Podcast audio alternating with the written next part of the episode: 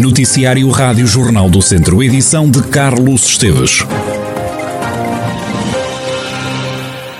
O candidato do PS à Câmara de Viseu continua hospitalizado no Serviço de Cuidados Intensivos Coronários. João Azevedo deu entrada no Centro Hospitalar Tondela Viseu no domingo com problemas cardiovasculares. Segundo fonte da candidatura socialista, o candidato está consciente e a equipa médica ainda aguarda resultados dos exames que tem estado a efetuar. Atualmente deputado na Assembleia da República, João Azevedo foi o primeiro candidato a ser anunciado à autarquia de Viseu aos 46 anos.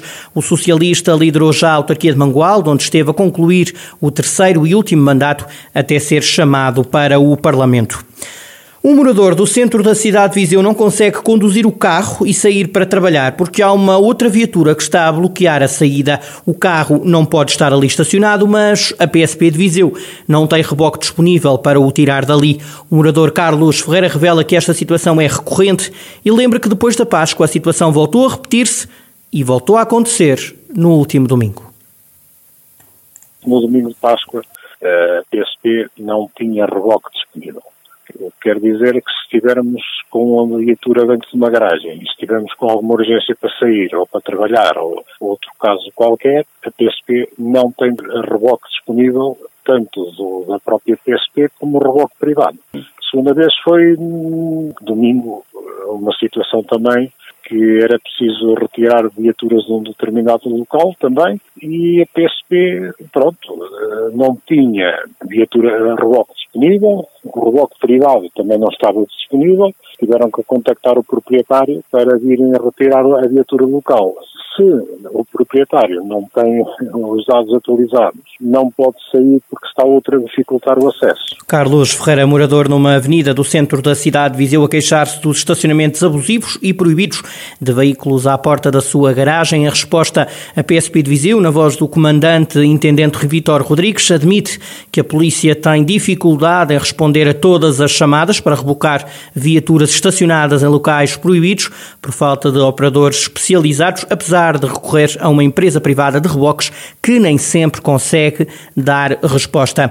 Em Lamego, PSD e CDS concorrem juntos nas próximas eleições autárquicas. A negociação ficou fechada esta semana, uma união que para o candidato Francisco Lopes faz todo o sentido. O candidato que já foi presidente da Câmara de Lamego deixa críticas à atual liderança do PS é a nossa obrigação, apresentando-nos perante os lamecenses, fazê-lo com todo o cuidado e com toda a preparação, com uma avaliação crítica daquilo que é necessário fazer na cidade e no Conselho e com uh, uma proposta, e não digo proposta alternativa, porque não há de facto nada a ser alternativa, este Executivo não tem uma ideia, não tem um projeto, não tem um, um sentido para o exercício das funções autárquicas, de modo que nós vamos apresentar aos lamecenses esse projeto, essa ideia, essa essa intenção de eh, dar eh, um seguimento ao que Lamego precisa para que, num contexto difícil social e económico, possamos repor o Conselho no caminho do desenvolvimento e da liderança regional, como teve até eh, ao mandato anterior. Francisco Lopes, o candidato da coligação PSD-CDS.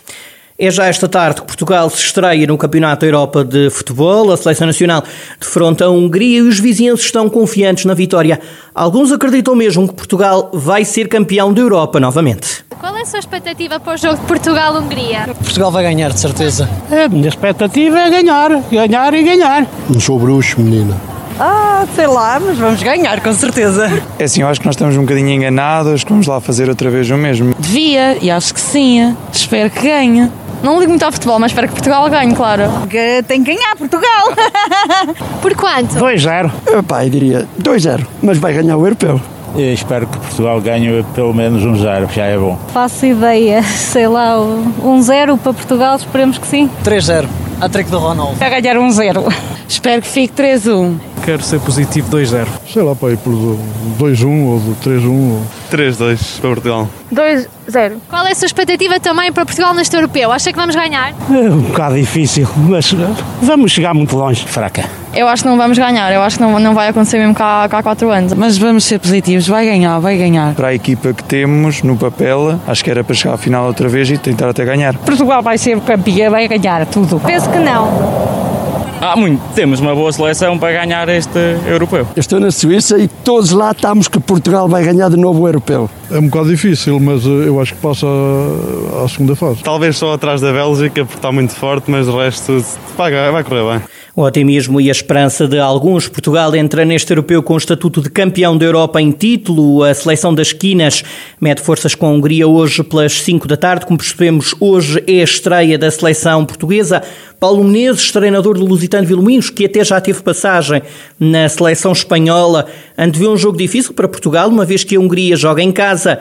O técnico faz uma análise tática mais detalhada ao jogo de daqui a poucas horas. A Hungria joga num sistema 3-5-2 a atacar. Relembramos que, por exemplo, em posse de bola, nos jogos da preparação, teve uh, ascendente sobre o adversário em termos de, de, de posse de bola. Portanto, antevejo, antevejo aqui uma repartição da posse de bola, porque também da nossa parte nós temos bons executantes, temos, temos jogadores em excelente, em excelente momento, uh, principalmente quando temos bola. E relembro aqui, uh, na minha opinião, que é o grande maestro quando a, quando a nossa seleção tem, tem a bola no no, no Bruno Fernandes. E depois, em termos defensivos, ehm, a seleção da Hungria ehm, defenderá com uma linha, com uma linha de 5, mas para isso também o nosso selecionador também já experimentou dois pontas de lança, que, foi o Cristiano Ronaldo e o André Silva lá na frente para, para tentar desmontar, entre aspas, uma linha, uma linha de, de cinco defesas com, contra centrais. Portanto, acho que vai ser, vai ser um jogo super interessante. Fica a análise deste Portugal-Hungria. Joga-se hoje a partir das 5 da tarde.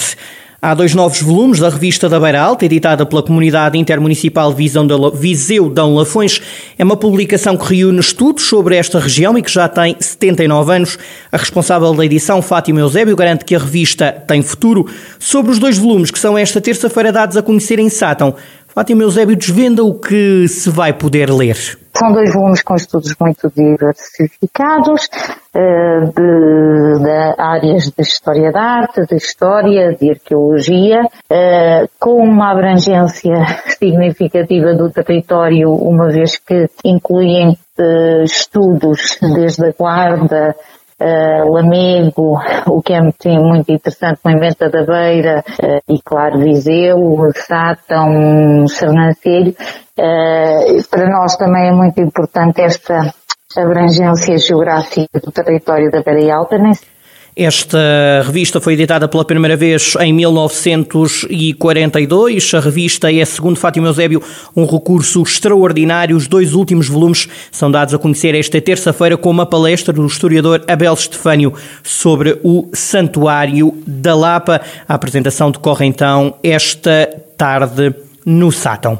A Câmara Municipal de Vozela apresentou o plano de ação para a sustentabilidade no turismo, numa iniciativa integrada na certificação de Vozela enquanto destino turístico sustentável. Rui Ladeira, o Presidente da Câmara de Vozela, destaca o contributo do turismo como uma criação de riqueza. É uma oportunidade para o território, é uma oportunidade para o posicionamento de Vozela num contexto muito exigente e muito agarrido daquilo que é uh, o foco de todos, eu diria, todos os municípios portugueses para se conseguirem diferenciar e criar riqueza. É o turismo. Mas cada um tem que puxar para cima aquilo que tem de melhor. E nós temos muitas coisas do melhor, mas temos de ser muito competentes para atrair, não só no contexto nacional, mas também internacional. Depois da assinatura da Carta de Compromisso com a Sustentabilidade e da apresentação do Diagnóstico da Sustentabilidade, ouvimos agora Pedro Machado, o Presidente Regional do Turismo Centro de Portugal, que falou sobre a importância de gerar confiança.